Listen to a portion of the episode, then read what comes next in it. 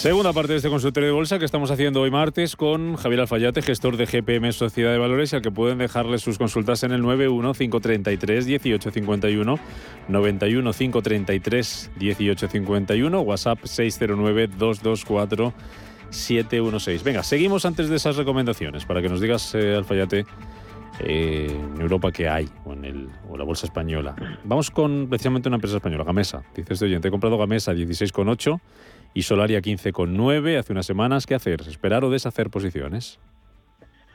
Pues em, yo creo que mejor deshacer. Eh, a ver, puede tener eh, cierto rebote, hablo de Siemens Gamesa, ahora que está ahí, ¿no? Cerquita de, esa zona de mínimos, eh, por lo menos a la zona de los 18, pero es un valor que de momento tiene una tendencia bajista y el sector pues sigue consumiendo tiempo y profundidad. Entonces, eh, yo de momento estaría en general al margen de estos valores. Y, como digo, pues sobre Siemens Mesa, pues aprovechar un rebote para, para salir y bueno, y sobre Solaria ah, es un poco, bueno, parecido, ¿no? Similar. También, ¿no? En esa zona de, mínimos anuales. Bueno, a lo mejor tiene, ¿no? Ahí ese rebotito hacia el 14, 14, 25, pero sigo sin verle fuerza ni intensidad en el movimiento. Aquí cada vez se negocia menos dinero, es decir, hay menos interés. Eh, mm, esto no, suele ser un buen indicativo bien para mantener una acción en, cartera. Así que no le puedo decir más que, bueno, pues que yo liquidaría aprovechando que hoy parece que no bajan. Mm, vale. Gamesa y Solaria. Estaban las dos, que estaba mirando por aquí más consultas. ¿Están ya las dos analizadas, Alfayate? Sí. Sí, vale, vale. Estaba leyendo más consultas. Pedro Coruña, Repsol. Eh, lo llevo en cartera en, 11,38 desde hace semanas también. Aprovecho estos precios para salirme o mantengo con objetivo de 13 euros. A ver, ¿dónde tenemos hoy? Bien. A Repsol. Vamos a, comprobarlo en 11,65. Sí, es de lo poco que se libra, ¿no? Sí.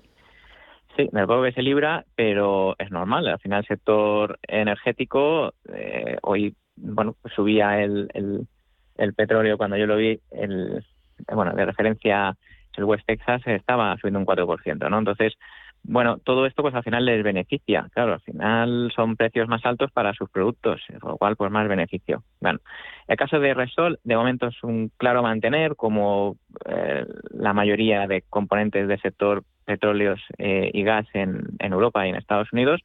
El objetivo sí que lo veo claro en los 12.50 para Repsol está bueno está ahí próximo, pues, eh, pues nada, mantener. Mientras esté por encima de 10.87, 10.88, como digo, se puede mantener, sí. Venga, vamos con más, también a través del WhatsApp. Eh, Dani desde Guadalajara, Indra, compradas a 7.30. Ah. ¿Vale la pena mantenerlas? ¿Les queda recorrido? ¿Las vendo ya? Bueno, eh, ¿vale la pena mantenerlas? Pues eh, mientras esté por debajo de 9.50, a mí no me convence. Es decir, eh, tiene que superar ese, ese, nivel, que ahora es una resistencia importante, 9.50, 9.58. Eh, cuando ya supere ese nivel, a lo mejor, pues ya diría sí. A lo mejor ahora sí es interesante mantenerlas, ¿no? Pero de momento, como está por debajo, no sabemos si al final lo va a superar o no. Mm, bueno, yo, ante la duda en este caso, pues o, vendo o pongo un stock, por ejemplo, en el mínimo, pues eh, no sé, de, pues de la semana pasada, por ejemplo, ¿no? Eh, que puede ser el 866, ¿no? Pues bueno, y si respeta ese nivel, pues venga, puede mantenerlas, pero eh, tiene trabajo por hacer. Como digo, por encima de 9.55 hasta que no pase ese nivel, a mí no me dice nada Indra. Venga, seguimos en la bolsa española. Paloma del Corcón. Quisiera comprar ArcelorMittal y a 3 media. Precio de entrada y venta a corto plazo. Bueno, pues vamos a, ver. A ArcelorMittal. Sí. Em, pues eh, la verdad es que lo está haciendo un poquito regular, siendo de al final del sector acero, ¿no? Y, materiales eh, básicos que, que, bueno, pues eh, con los precios al alza, ¿no? Pues sí que debería de, tener otro aspecto, pero mm, yo no la dejaría caer, es decir, si la tengo, si la tuviera por debajo de 25 mm, vendería. Si estoy fuera, eh, yo todavía esperaría a ver si es capaz de hacer un precio por encima de 28. Mm, ¿Vale? O sea que mm, esperar en el caso de ArcelorMittal. Y, y la otra me dijiste... A tres media. Ay, sí. También para entrar. Bueno, pues vamos a verla.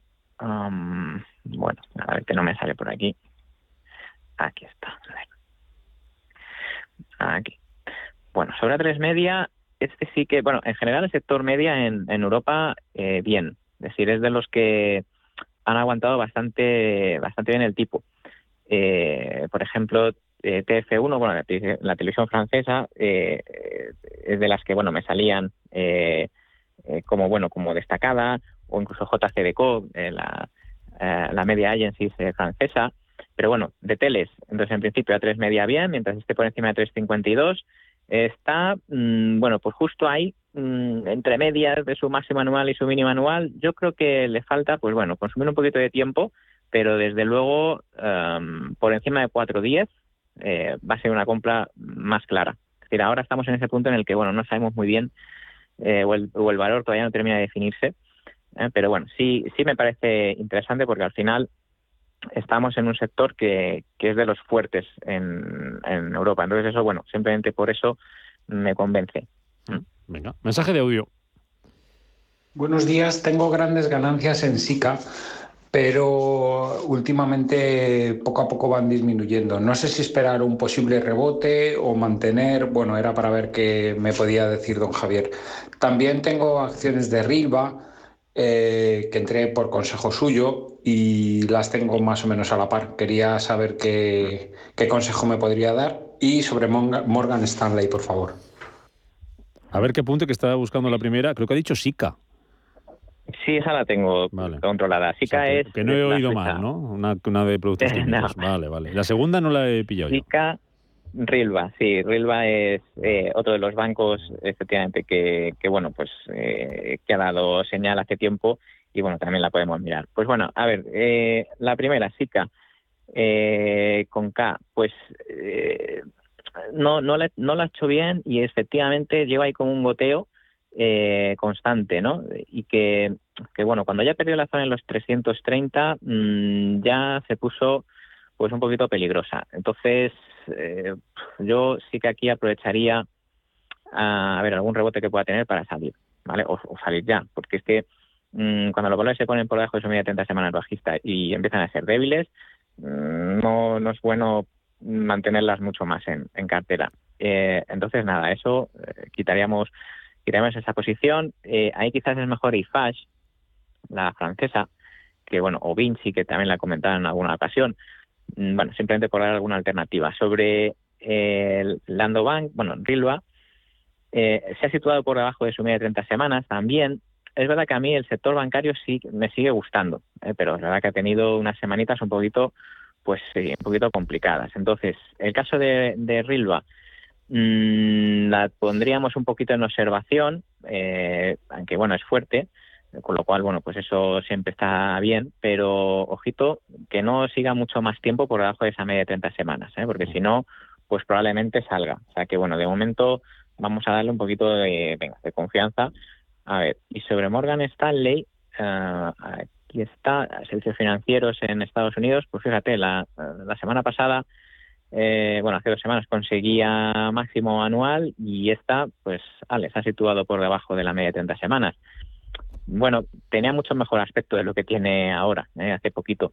Entonces, eh, no sé si la tiene o no. Si, a ver, si está fuera, yo seguiría fuera, esperando a que se acercara a los 106, 107 dólares. Si está dentro, pues sí que claramente aquí habría que poner un stop por la zona de los 93 aproximadamente. ¿eh? está, está cerquita, sería un stop del 2,5%, pero es que no, no le daba más margen la probabilidad de que pierdas ese soporte y baje es alta. Entonces, bueno, en ese caso, pues vigilarla. Mm. Venga, mensaje de audio. Buenos días, ¿cómo debería entrar ahora en CaixaBank? Gracias. ¿Te gusta CaixaBank ahora mismo? Muy bien. CaixaBank, pues eh, a lo mejor hay que esperar un poquito. A mí me gusta, es decir, eh, igual, ¿no? El sector bancario bien, eh, este es uno de los grandes ganadores, ahora pues está relajando un poquito ese, esa explosión alcista, ¿no? A lo mejor con la zona de los tres empieza a dar de nuevo oportunidad de compra. Zona de 3 euros con stop en 2,71 um, puede ser interesante. Entonces, mm, yo esperaría un poquitín más a ver si con estas bajadas eh, pues le da la ocasión de, comprarlo un poquito más, como digo, un poquito más abajo. ¿eh? Pero bueno, eh, es buena es buena idea. Mm, venga, vamos con recomendaciones. Eh, valores españoles, valores europeos. Venga. Bueno, valores españoles, eh, la verdad es que es eh, un poquito complicado. A mí me, sigue gustando Mafre y eso que ha bajado y está ahí apoyándose en la media de 30 semanas, sector asegurador, pues bien. Mm, me gusta Merlin Properties, bueno, pues también de sector inmobiliario. Parece que aguanta muy bien las caídas. a ver que no pierda el 970, pero eh, bueno, podría ser interesante. Hablando del sector bancario en Italia, pues me gusta Beper, Banca, eh, precisamente ahora en esa zona de los dos euros, eh, está ahí luchando por superarlo. Me gusta Eni, la bueno, pues la energética italiana también. Y luego ya, pues, a ver, ya la verdad es que cuesta encontrar valores así que estén eh, estén cerca de sus máximos, que al final a mí es lo que me gustan, los que demuestran fuerza. Podríamos hablar quizás de Kinépolis, eh, la de los cines, ahora que parece que el virus relaja un poquito, pues eh, a lo mejor por ahí podemos tener cierta oportunidad, el mercado ya lo descuenta. Puede ser Elia, la belga de Utilities, puede ser E.ON, puede ser RWE, que estos ya son más clásicos, eléctricas, pues al final sabemos que aguantan bien las, las caídas o, como ya decía, JCDCO, sector media, eh, media agencies, eh, yo creo que lo puede hacer bien, está ahí muy muy cerquita de su máximo anual y bueno, comentar en Vinci y Fash, constructoras que bueno, pues ahora corrigen, pues a lo mejor, oye, se puede aprovechar esa corrección para bueno, pues para tener mm, al final, como digo, precios, eh, a mí lo que me interesa son valores que, bueno, por lo que sea, están eh, cerquitas o próximos a, sus máximos anuales, que demuestran fuerza. Lógicamente, no todos eh, acaban fugándose al alza, como hemos podido comprobar, mm. Pero eh, bueno, cuando la verdad es que cuando se escapan son los que luego los, que, los que son los grandes ganadores, ¿no? Entonces, bueno, yo iría buscando por ahí, más que aquellos que hayan caído mucho, que es que esos son, me parecen muy peligrosos. Muy bien. una más, venga. Eh, IAG, no hemos dicho nada de ella. Pregunta César de Valencia, pregunta ah. lista por IAG, soportes y resistencias. Muy bien, pues mira, el soporte eh, claramente sería el mínimo, mínimo pues eh, de esta vela que puede ser el 1,79. Eh, está muy cerquita de, soporte, o sea que pues digo que tampoco la dejaba caer mucho más de ahí, 1,79. la resistencia claramente es 2,47, es decir, hasta que no pase esa zona, bueno, y 2.22 ¿eh? también, ahí le puede costar. Pero bueno, está muy encasillada y lo único que, bueno, como ya hemos dicho, ¿no? Quizás el alivio, pues eso, de los datos de, de, contagios y todo esto, pues le puede ayudar al final a, aproximarse a, su zona de, de máximos, o sea, bueno, máximos anuales.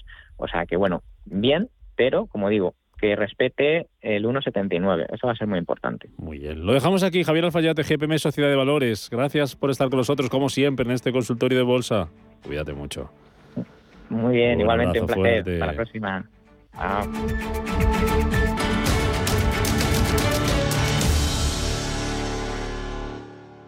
¿Necesitas saber el valor de tu empresa? ¿Necesitas una valoración reconocida, solvente y de calidad para negociar con eficacia una compra o venta? ¿La necesitas para acreditar su valor ante terceros? ST Sociedad de Tasación, entidad homologada por el Banco de España, es tu mejor opción. Visítanos en stvaloratuempresa.es.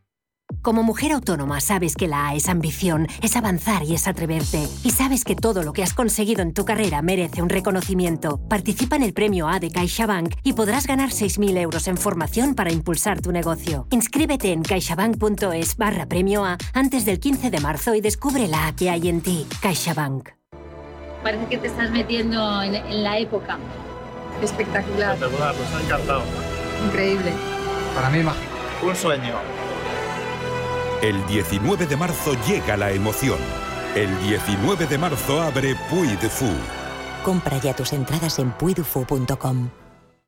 ¿Necesitas información para tomar las mejores decisiones económicas? El Economista te ayuda con una oferta especial de suscripción. Por tan solo 29,99 euros al año recibirás en tu email la versión completa del periódico El Economista, además de acceso a sus revistas digitales y boletines informativos. Entra en eleconomista.es e infórmate. Inversores minoristas e institucionales, gestoras y entidades financieras, empresas, reguladores y supervisores. Los activos digitales despiertan cada vez más interés. Y en Blockchain Radio explicamos conceptos, dibujamos tendencias y damos voz a los principales actores de la industria. Blockchain Radio, a las 2 de la tarde, cada jueves, en Radio Intereconomía, con Javier Molina y Susana Criado.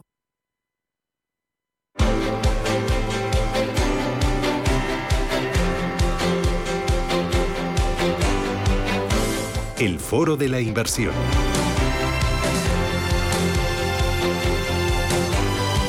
Once...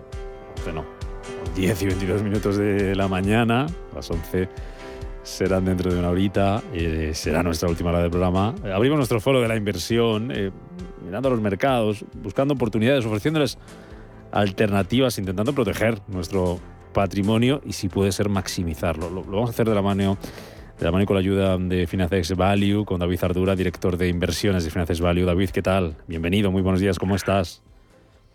Hola, buenos días. Eh, lo primero, ¿cómo estáis viendo los, la situación en los mercados, la sesión de hoy, las, las últimas sesiones, muy pendientes de la geopolítica, que han dejado en un segundo plano prácticamente todo lo demás, ¿no? Sí, sí, efectivamente. Em, teníamos, desde el principio de año, tenemos dos factores que nos marcan un poco el rumbo del mercado. Uno, por, por un lado, es todo el tema de política monetaria, subida de tipos, retirada de estímulos con, con estas cifras de inflación que parece que no se quieren ir. Y, y, ahora tenemos el tema de la geopolítica y, las dos están un poco enfrentadas en cierto sentido, porque em, un entorno geopolítico como el que estamos empezando a vivir, con todo este tema de, de Ucrania y demás, que parece que va más, eh, pues le pone coto un poco a todo ese tema de, subidas de, tipos, de retirada de estímulos.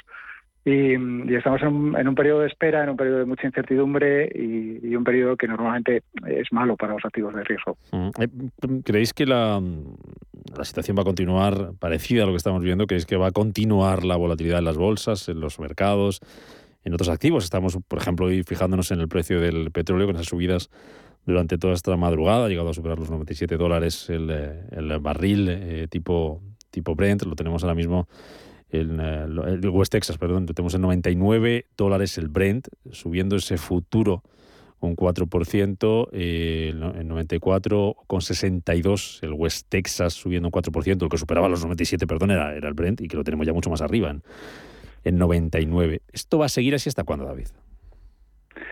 Es muy difícil decir. Eh, por, experiencias pasadas, cuando tienes eh, estas tensiones eh, bélicas, estas tensiones de, incertidumbre, suelen ser procesos que, que, bueno que tienen fin, es decir, que luego al final todo se asienta y todo y todo vuelve a una cierta normalidad, pero pero durante el inicio sobre todo pues hay muchísima volatilidad. Entonces es muy difícil saber en qué momento podemos podemos empezar a considerar otros factores, puesto que además es un, siempre es imposible hacer predicciones, no adivinar el futuro, pero en este tema eh, pues todavía más, ¿no? Y, ahí sí que ahí sí que bueno, yo creo que el, aliado del inversor siempre es el largo plazo. Parece es un cliché, parece que, que, es, es un mantra que decimos muchos los gestores, pero no por ello deja de ser cierto. Al final no podemos saber lo que va a pasar mañana, no podemos saber eh, si Rusia se va a meter hasta Kiev o, se va a quedar en las regiones fronterizas, no podemos saber qué va a salir de esa reunión entre, entre Putin y Biden,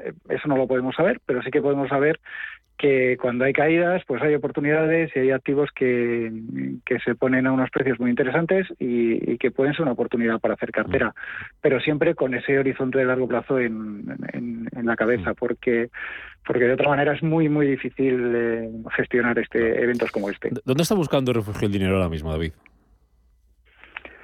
Bueno, el dinero está buscando refugio, esto es, es, de manual, se está yendo a los activos de siempre, se está yendo a, la deuda pública, eh, si es triple A mejor, se está yendo al oro, eh, el tema del petróleo es más eh, por el justo el, carácter de, geopolítico que tiene con, la posible incidencia con el gas y el arbitraje que puede hacer con el que puede haber con el petróleo pero pero básicamente el, el dinero se está yendo hacia hacia el refugio hacia la calidad Y ahí es un poco lo que hablábamos al principio. Eh, estábamos hablando de que subían los tipos, estábamos hablando de, esa inflación, estábamos hablando de las políticas monetarias, de los bancos centrales, pero cuando ha venido un evento de riesgo, pues el dinero se ha ido al bono americano, se está yendo al bono alemán, se está yendo incluso a los bonos periféricos, eh, en menor medida que a los otros dos, pero también ahí. Bueno, eh, nada que no, que no esté dentro de la hoja de ruta ante un evento de riesgo como el que estamos viviendo. ¿Vosotros qué les estáis recomendando a vuestros clientes ahora mismo? qué estáis, qué estáis invirtiendo? ¿Dónde estáis buscando oportunidad desde Finances Value? Bueno, nosotros en, las carteras más conservadoras sí que es verdad que hace ya más de un mes que, que venimos rebajando riesgo. Eh, no tanto por el tema geopolítico, que esto es de las últimas, de los últimos eh, días casi, por no decir semanas, pero sí que sí que veíamos que, era un año de cambios, que era un año con, con, unos bancos centrales que sobre todo en la primera parte del año, hasta que esa inflación empiece, empiece a moderarse, pues podían dar volatilidad al mercado y en esa posición pues hemos entrado bastante conservadores en todas las carteras, eh, sobre todo ese perfil más, más moderado. Y, lo que vemos es una oportunidad sobre todo sobre todo a partir de a partir del segundo trimestre porque pensamos que ahí sí que se normalizarán mucho las cosas y pensamos que el inversor más arriesgado lo que tiene que hacer ahora es eh, como decía mirar a largo plazo aprovechar esas oportunidades en, renta variable sobre todo que estamos viendo que hay compañías cuyo castigo excede con mucho, eh, con mucho el, el, valor que realmente tienen y que ahí pensamos que cada vez se va abriendo más ese margen de seguridad entre lo que vale una compañía de verdad y lo que está cotizando y ahí hay oportunidades muy interesantes. Eh, pero ya digo que, que, siempre de cara, de cara a ese horizonte de largo plazo, porque lo que viene en el corto, aparte de impredecible, pues, eh, pues bueno, puede resultar o puede derivar en más volatilidad. ¿Seguís viendo más oportunidades todavía en renta variable que en renta fija? Sí, sí, sí, porque, por, primero porque eh, la renta variable al final en un entorno, en un entorno de inflación, eh, partiendo de la idea de que la inflación se va a moderar, pero que se va a estabilizar en niveles superiores a los que había antes de la pandemia, en un entorno de inflación la, renta variable nos parece un activo más interesante. Y en renta fija todavía estamos muy lejos de, una normalización. Es decir, los tipos han repuntado, ha empezado a haber oportunidades eh, interesantes, sobre todo en los cortos plazos, donde antes la rentabilidad de todo era negativa y ahora hay cosas que están en positivo y eso está bien, pero aún así no te da para cubrir las cifras de, las cifras de inflación y la inversión en renta variable pensamos que sí capitaliza ese, eh, esa inflación, sobre todo en las compañías de calidad y en las compañías que tienen poder de fijación de precios. Entonces ahí sí que vemos oportunidades más en renta variable que en, renta fija. Ahora mismo en, este entorno y en este momento, en este comienzo de año, si hablamos de fondos de inversión, si hablamos de la cartera de fondos de, de Finances Value, ¿con, qué cartera contáis ahora mismo? ¿Qué, qué podemos elegir bueno, nosotros ahora mismo tenemos eh, tenemos un fondo de renta fija a corto plazo que, es eh, una alternativa a la liquidez y, que prácticamente acaba de arrancar. Y sí que es verdad que la cartera que se está haciendo eh, está consiguiendo unas rentabilidades internas que al final es lo que va a cobrar el cliente en los próximos meses eh, que mm, son mucho mejores de lo que podíamos esperar hace un par de meses cuando lanzamos el fondo, con lo que en ese sentido pues es un mercado de oportunidades y que estamos intentando aprovechar. Luego tenemos un fondo mixto, Finaccess Estrategia, Estrategia Dividendo Mixto, que es un fondo que es 50% renta variable y 50% renta fija y que un poco la idea es la misma, aprovechar estos momentos. Ha aguantado bien las caídas, eso es cierto, y, desde ese punto de partida, pues lo que intentamos es aprovechar las oportunidades para largo plazo, tanto en renta variable como en menor medida, como comentaba, en renta fija.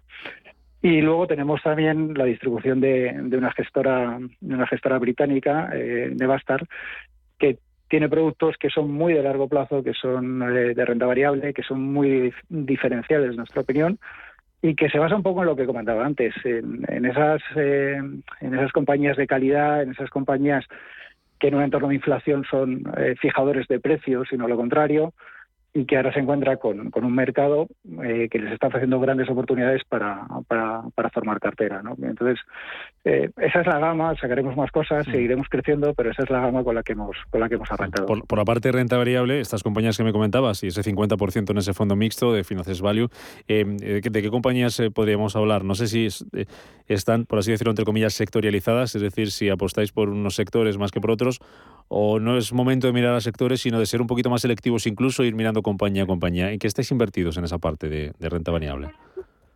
Bueno, nosotros siempre somos más de mirar compañía a compañía y más en un, en un fondo como es nuestro fondo de, eh, de estrategia de dividendo mixto, que al final es un fondo de reparto, es un fondo que reparte un dividendo y que está enfocado a, tener un dividendo alto en cartera. Eso hace que estés eh, muy diversificado, lo que nos ha venido muy bien en las caídas de, en las caídas de principio de año y que nos lleve pues a tener un poco de todo. Y, y sobre todo lo que buscamos son compañías cuyo dividendo sea sostenible. Y no, y no me refiero a sostenible desde el punto de vista de, de SG, sino sostenible desde el punto de vista de si eres capaz de generar esos recursos que luego vas a repartir al accionista de una manera, eh, de una manera continuada. ¿no? Y ahí tenemos un poco de todo. Tenemos eh, compañías españolas, hemos tenido eh, compañías del sector eléctrico que, que reparten dividendos muy altos. Tenemos también un sesgo ahora en, en torno a subida de tipos bastante importante al sector financiero, tanto aquí como en Estados Unidos. Y, en general vamos compañía por compañía, porque pensamos que, la capacidad de repartir dividendo depende mucho de la naturaleza del negocio de cada uno, ¿no? Evidentemente. Y ahí sí que, bueno, nos, está viniendo bien sobre todo porque nos ofrece una cartera muy diversificada. Y luego los otros fondos, en, en los fondos de, sobre todo en los fondos de Nevastar, pues lo que tenemos son compañías de mucha calidad. Entonces, eh, podemos tener compañías que van desde Alphabet, desde lo que puede ser Visa, eh, Walt Disney eh, o Coca-Cola. Y, y, todos nos parecen oportunidades en un entorno en el que cuando el mercado se pone nervioso, cae, como sabemos, cae todo y no todo tiene que caer igual. ¿no? Entonces, ahí es donde vemos la oportunidad. Diversificación a largo plazo. No sé si sería un buen resumen de la filosofía de inversión de Finances Value, David. Sí, y yo, añadiría preservación de patrimonio, porque también es importante. O sea, al final, eh, sobre todo los clientes conservadores eh, siempre tienen el riesgo en la cabeza, ¿no? Y yo creo que eso también eh, tenemos que tenemos que optar por esa vía. Mm. Pues buscando oportunidades en este entorno difícil, siempre lo es, y hay que buscar esa ayuda y ese asesoramiento con Finances Value y en nuestro foro de la inversión David Ardura, director de inversiones de Finances Value. Gracias como siempre por estar con nosotros. Hasta la próxima. Abrazo. Muchísimas gracias, un abrazo.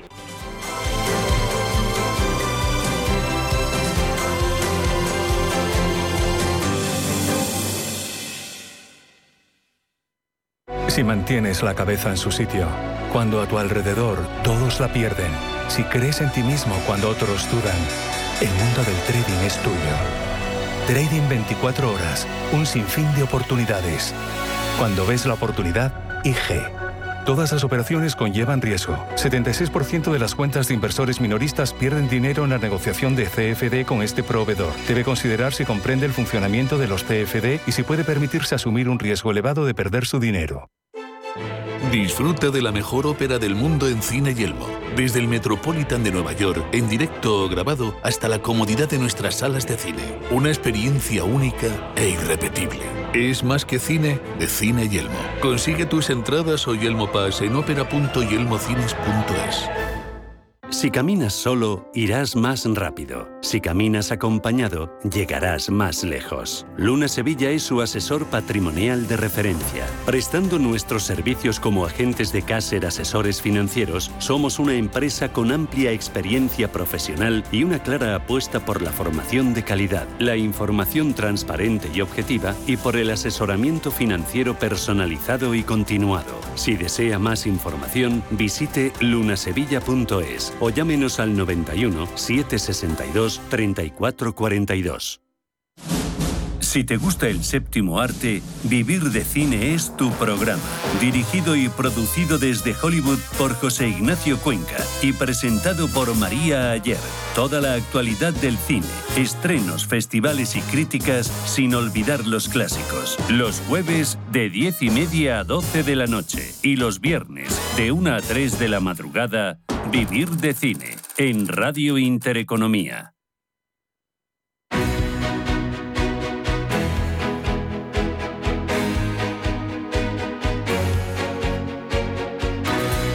Capital Intereconomía, Consultorio de Fondos. Abrimos eh, nuestro consultorio de fondos de inversión 915331851, WhatsApp 609 224-716. 91533-1851, WhatsApp 609-224-716. Ya saben, el primero, el fijo para llamadas, el segundo, el WhatsApp para mensajes de texto o de audio. Hoy con Daniel Pérez, selector de fondos de Zona Value. Daniel, muy buenos días. Hola, ¿qué tal? Muy buenos días a todos. ¿Cuánta de, ¿Cuánto nerviosa está la gente? Os están llamando muchos para decir, oye, ¿qué pasa? Que esto se me cae, que, que este, mi rentabilidad estaba bajando, que, que no gano nada, que incluso pierdo. ¿Cómo lo estáis viendo? Totalmente, es así. Ya llevamos un inicio de año bastante complicado con el tema de las subidas de tipos y las caídas iniciales en el mercado y en el growth y demás. Y ahora lo que nos faltaba aquí en Europa es este este conflicto, ¿no? Que anoche parecía mucho peor de lo que está reflejando los mercados. Habríamos ayer con un prácticamente un menos cuatro en los futuros y hoy ya está, bueno, estamos ya casi que igual hasta cerramos en positivo.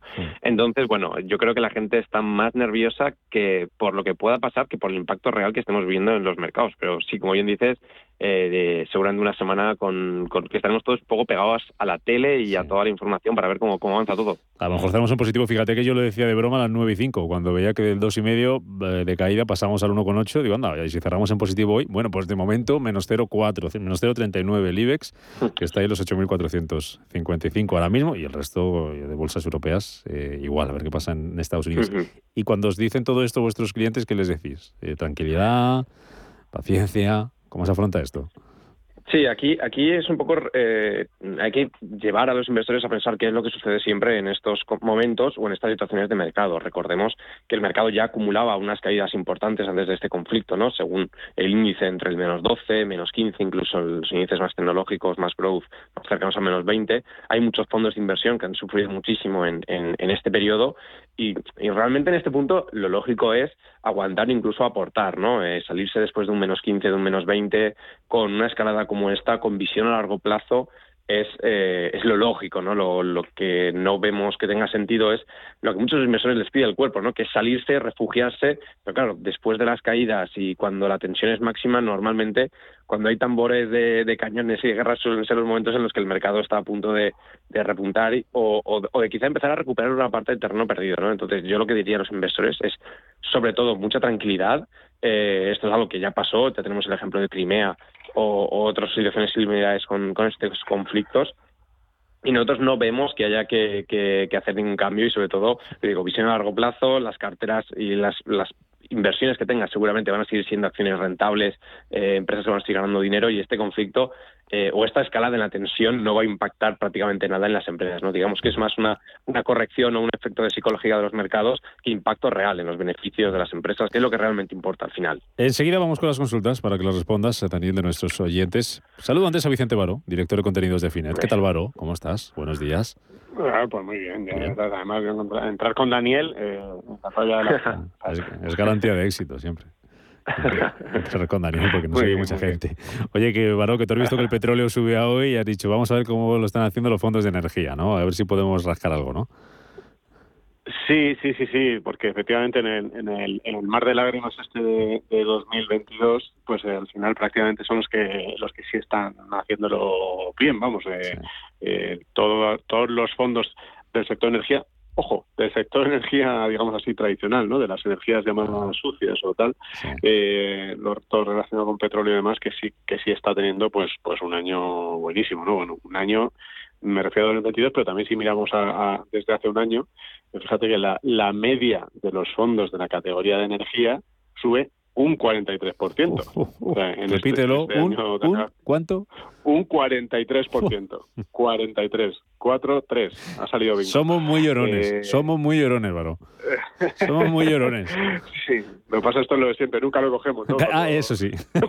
Entonces es que somos un poco torpes. Además de llorones torpes. sí, sí, sí, Bueno, y hay fondos ahí, hay fondos efectivamente que a 12 meses, pues, pues eh, uno de los más conocidos, bueno, el que más patrimonio tiene, por ejemplo, el de BlackRock, el World Energy Fund, eh, a 12 meses sube un 58%, es una barbaridad, ¿no? Hay un fondo también de, de Goldman Sachs, también de infraestructuras de petróleo, un 51%, o sea, que eh, en, este en este mercado, pues efectivamente, eh, la parte de la energía, fíjate que llevamos muchísimo tiempo hablando de lo que son las energías alternativas y las energías limpias, pues eso a 12 meses ha sido justo al revés, o sea, los fondos de energías limpias y alternativas a 12 meses, pues tienen caídas pues, pues bastante serias, por encima de, de media, por encima del 20%, eh, alguno incluso se acerca al 40%, eh, o sea que, que, fíjate la diferencia eh, entre elegir una u otra en este punto, ¿no? como siempre, estos son datos del último año, hay que mirarlo con perspectiva. Poca gente duda de que a largo plazo todas las inversiones vayan más a la otra parte, a la parte de, energías limpias, pero, pero bueno, eh, ahí está. Pues, hay cosas que han subido también este último año. Bueno, em, fondos de energía que se han comportado muy bien y luego lo que estamos viendo también, em, corrígeme si me equivoco, mucha gente que en este entorno lo que está opinando es fondos defensivos para poder protegerse de la mejor manera eh, posible. ¿Qué has visto ahí? ¿Cómo se están comportando los defensivos?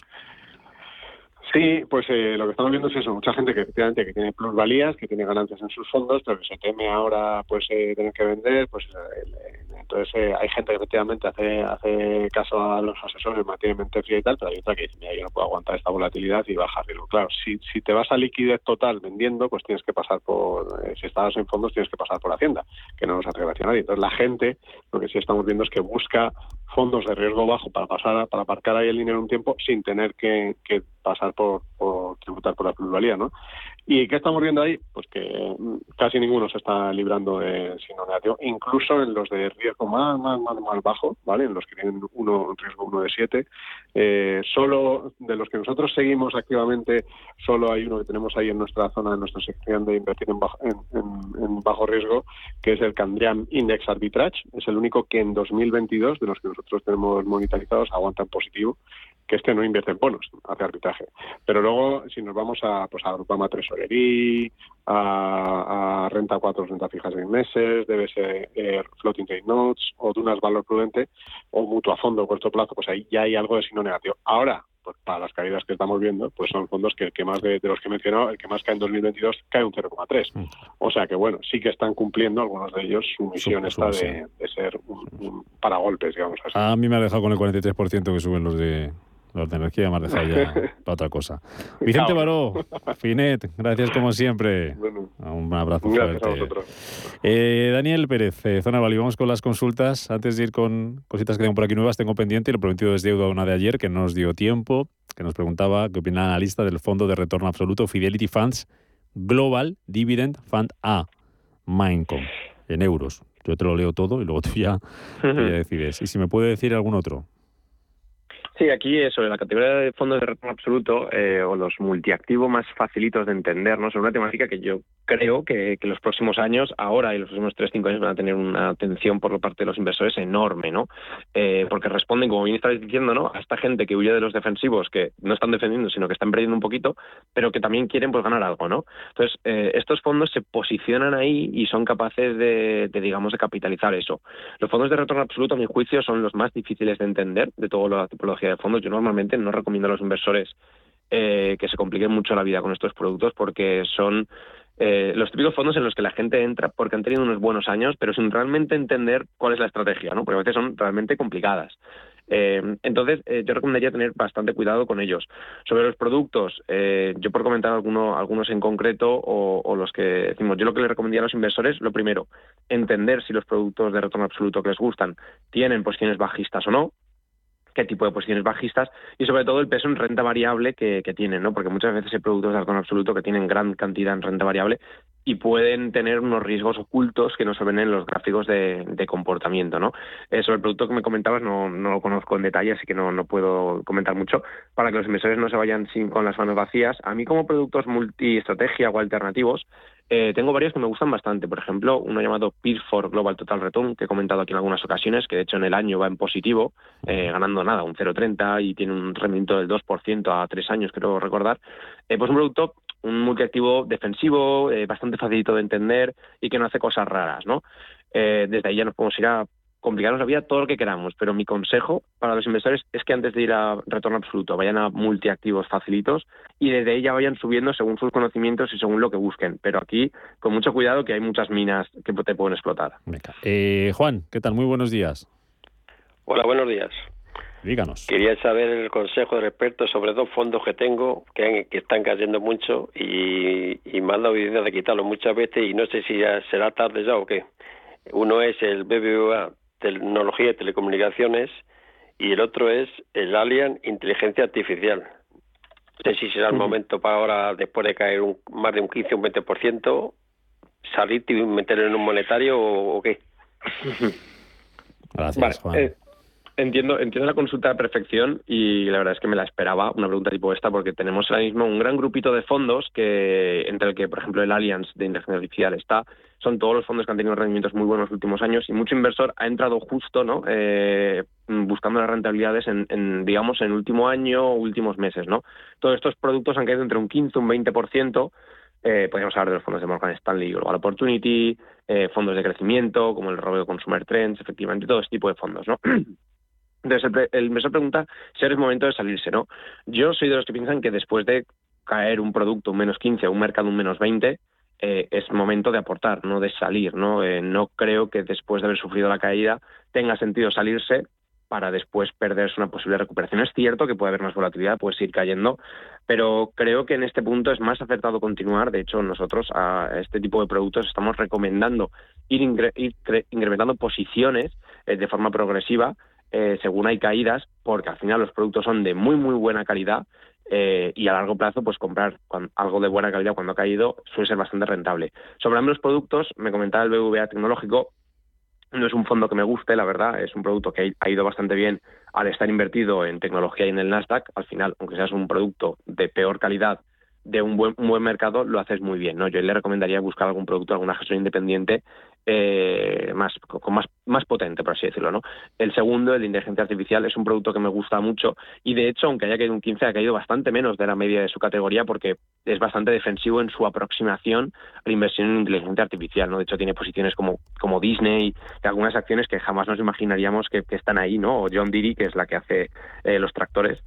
Eh, entonces, bueno, ¿qué quiero decir con esto? Que son productos que, que me gustan y aquí yo creo que es más importante entender el concepto, entender qué tipo de caída estamos sufriendo que el producto en sí mismo, ¿no? Porque igual que esta pregunta es sobre estos dos productos, seguramente alguno de los oyentes nos preguntará por otros 5, 6, 7, 8 productos que han tenido un comportamiento similar, ¿no? Así que mi consejo es, desde luego, no salirse. Eh, si el producto te gustaba antes, sabes una razón extra para apuntar, a aportar y confiar en el largo plazo, que los buenos productos acaban teniendo excelentes rentabilidades, sobre todo tras años malos. Carlos, ¿qué tal? Buenos días. Y ahora voy con WhatsApp, ¿eh? que no se me olvidan. Carlos, díganos. Hola, buenos días. Sí, es, eh, ahora mismo los fondos que tenemos en, en euros, ¿sería conveniente pasar, si tenemos la opción, la mayoría, eh, a dólares o cubrirlos? Y como mm, eh, sería momento también, podríamos, eh, sería conveniente entrar ahora mismo en Reino Unido en libras o en euros, y si es conveniente entrar. Y luego eh, lo que son los fondos eh, globales emergentes, eh, si me voy a decir alguno, tengo el BlackRock Emerging Markets, no sé si es conveniente estar en emergentes o no. Eh, y en Estados Unidos es mejor salirse ahora casi por la, la totalidad y entrar y estar expuesto principalmente en Europa y Asia y en Europa Value o Grow. Gracias. Uh, qué cosas. Eh, me ha preguntado por todo el espectro de preguntas posibles. A ver, primero divisas, si habría que cubrirlas o no, cuál sería mejor. Luego globales emergentes, si son una buena opción, y nos preguntaba en concreto por el BlackRock. Y luego, sí, mejor Europa y Asia que Estados Unidos. Y si en Europa Value o Growth, que era mejor. Hacemos un repaso. Yo tengo aquí apuntado. Lo que dudes, eh, yo, te lo voy recordando. Perfecto. Sobre euros o dólares es una decisión bastante personal. Aquí el perfil de riesgo es muy importante. Yo para perfiles moderados defensivos soy más pro cubrir que no cubrir, porque al final es un riesgo extra que la gente no suele controlar. Eh, pero en cambio es cierto que muchos inversores ven el, dólar como un posible refugio, aunque es cierto que ahora con las subidas de tipos agresivas se, se está cambiando. Yo aquí no tengo una, una, visión clara, creo que depende más de, o sea, la tengo, pero no a nivel general. Creo que depende más del tipo de inversor y de la cartera que del momento de mercado, ¿no? Eh, yo me quedaría con esta reflexión. Eh, moderados defensivos es mejor cubrir por un tema de riesgos, eh, si eres agresivo puedes dejarlo abierto, ¿no? Sobre todo si tienes una visión direccional. Con el tema de eh, Reino Unido y la libra, ahí sí que yo soy más pro cubrir. Eh, no tengo una visión clara sobre, sobre la libra, así que soy más fan de cubrirla. y sinceramente, en cuanto a exposición al Reino Unido, no soy un, gestor de carteras que de una asignación específica dentro de Europa. No me gusta hacer una asignación específica al Reino Unido, eh, dentro de la asignación en Europa, ¿vale? Luego, sobre el tema de los productos emergentes, esta es muy interesante. Yo suelo diferenciar emergentes de Asia, ¿vale? Yo creo que ya hemos llegado a un punto donde hablar de mercados emergentes y meter todo en un saco ya no vale. Yo creo que tenemos que hablar de, queremos posicionarnos en emergentes o en Asia, eh, en, diferentes regiones y demás, ¿no? Yo soy muy pro eh, mercados asiáticos y sobre todo ahora hay bastantes productos que han sufrido bastante. Yo le puedo recomendar algunos que me gustan a mí, como por ejemplo el Morgan Stanley Asia Opportunities, uno de crecimiento que ha sufrido muchísimo. Y luego para una aproximación más defensiva, el de Roder Asian Opportunities, que también comparten apellido, eh, me parece bastante, me parecen bastante atractivos, ¿no? Eh, aquí ya podemos entrar en detalle, ¿no? Porque evidentemente el mercado asiático es enorme, tenemos muchos tipos de productos diferentes. Eh, si quisiera una aproximación más value, hay un producto que la está haciendo bastante bien, de hecho está ganando más de un 8%, casi un 10% en el año, que es el Fidelity China Focus, que al tener un sesgo más value y más local, pues todo lo que sufrió los años anteriores lo está recuperando este año, ¿vale? Entonces, esa yo creo que mi reflexión sería esa, ¿no? Pensar cuánto queremos en Asia y si en Asia queremos una aproximación generalista, que para mí es lo más aconsejable, esto significa coger un fondo global dentro de Asia, ¿no? O sea, que el propio gestor decida y no ir tanto a temáticos. Luego, sobre el tema de Estados Unidos, eh, mm, aquí muchas gestoras están recomendando reducir un poco posiciones, o recomendaban en el principio de año reducir posiciones en Estados Unidos por las elevadas valoraciones medias, ¿no? Eh, pero claro, eso es algo que se está corrigiendo durante estos meses, porque Estados Unidos y los mercados americanos son los que más han caído prácticamente, sobre todo el segmento growth, como comentábamos antes, ¿no? Entonces, eh, aquí habría que ir un poco al detalle. Yo, a nivel estructural, creo que tiene sentido sobreponderar Asia como un mercado que quizá antes los inversores tenían menos peso y ahora habría que ir subiéndolo en detrimento de Estados Unidos.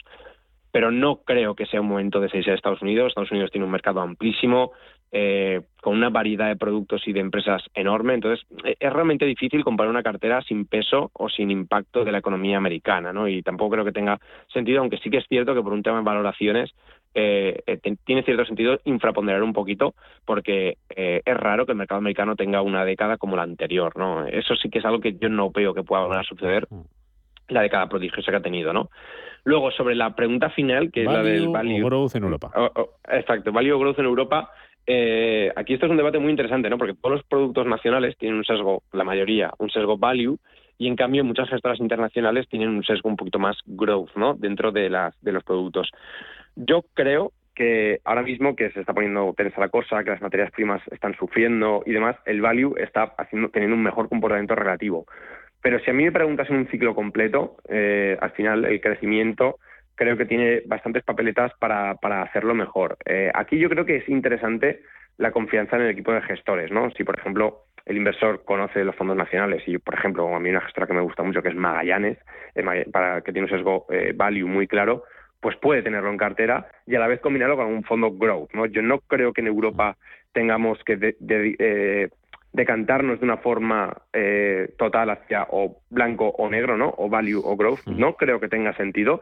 Y aparte, desde un punto de vista de diversificación de cartera, es conveniente tener un poquito de todo, ¿no? Porque luego si no pasa lo típico, que te caen todos los productos a la vez que, como el inversor que había preguntado antes, pues tiene dos productos muy correlacionados que le han caído a la vez, ¿no? Vale. Entonces, mi reflexión sería la, esa, que intente no ser blanco o negro, porque en todo hay, hay cierto valor, valga la redundancia. Vale.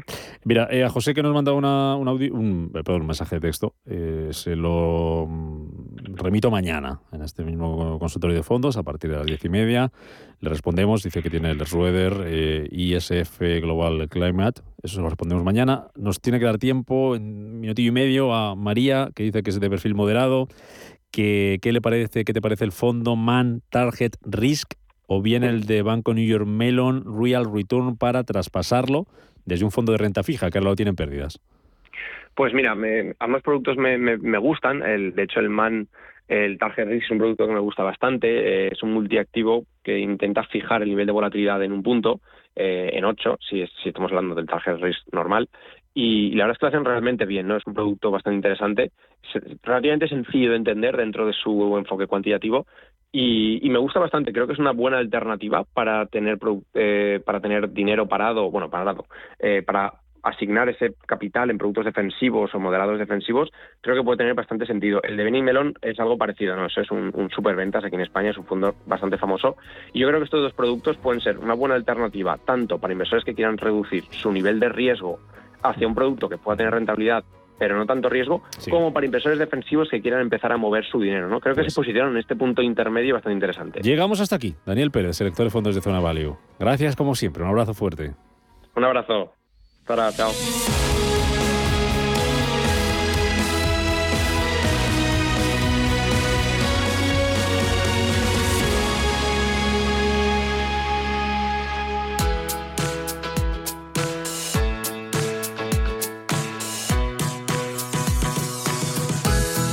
Seguro que tu viejo televisor, sí, ese que tienes en el salón, todavía se ve. ¿Y qué dices de tu lavadora, la que hace ruido pero aún lava? ¿O el sofá en el que te has tomado tantas veces y que sigue siendo cómodo, aunque ya esté gastado? Pues igual ha llegado el momento de cambiarlo todo con las facilidades de la financiación total para clientes con tarjeta de compra El Corte Inglés. No te lo pienses, llévate un nuevo televisor, incluso de 8K, como si nada, o una nueva lavadora que además de lavar mejor ahorre agua y luz sin enterarte, o un nuevo sofá más actual pagándolo cómodamente. Financiación total en El Corte Inglés hasta en 12 meses en electrónica.